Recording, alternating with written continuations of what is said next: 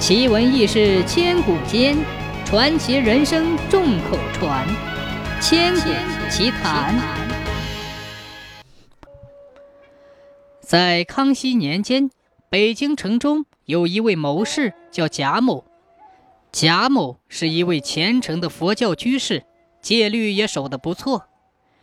有一天，贾某在路上看见一位云游的老僧，发现这位老僧对荣辱得失都看得很淡，而且相貌不凡，仪表堂堂，因此认定老僧一定是位高僧，所以便恭恭敬敬地请问老僧是否能屈尊，到他府上小住一段时间。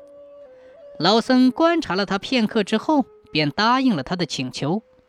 随后的几天，老僧与贾某谈得相当投机，说的也都是关于佛法修炼的内容，其余俗事一概不谈。当时正是康熙末年，几位皇子们，也就是阿哥们，为了皇位而争夺不休。不仅宫里人关心这件事，就是社会上的很多人也都在议论。到底是十四阿哥还是四阿哥，或者是其他的哪位阿哥最终能得到皇位？这些议论传到了贾某的耳朵中，渐渐的，他也对这件事情上了心，越看越着迷，总是想着哪位阿哥最终能得到皇位。这一天，贾某实在忍不住了，想问一问老僧，最后谁当皇帝？可他又知道老僧所有的心思都在佛法修炼之中，不好明问，只好换了一种方式。贾某向老僧行礼后问道：“敢问佛教涅槃，诸位大弟子中谁可以得到衣钵？”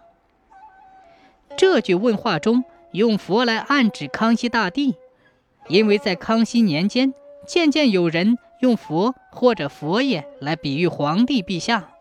这种说法以后也沿用下来，用来指清朝最高的统治者，而诸位大弟子则是暗指各位皇子们，衣钵则是皇位。老僧听了之后，盯着贾某看了一会儿，便说道：“四弟子可以得到衣钵。”贾某一听就知道是四阿哥将会当上天子，自己的问题终于有了答案。可还没等他高兴的劲儿过去，老僧便叹息一声道：“老衲本以为你与常人不同，是个真正的修炼人，没想到你也是个凡夫俗子。老衲告辞了。”说完便走了。贾某回过神来想追，可是怎么也追不上。后来果然四阿哥得了皇位，就是雍正皇帝。老僧的话应验了，可贾某再也没有见到过老僧。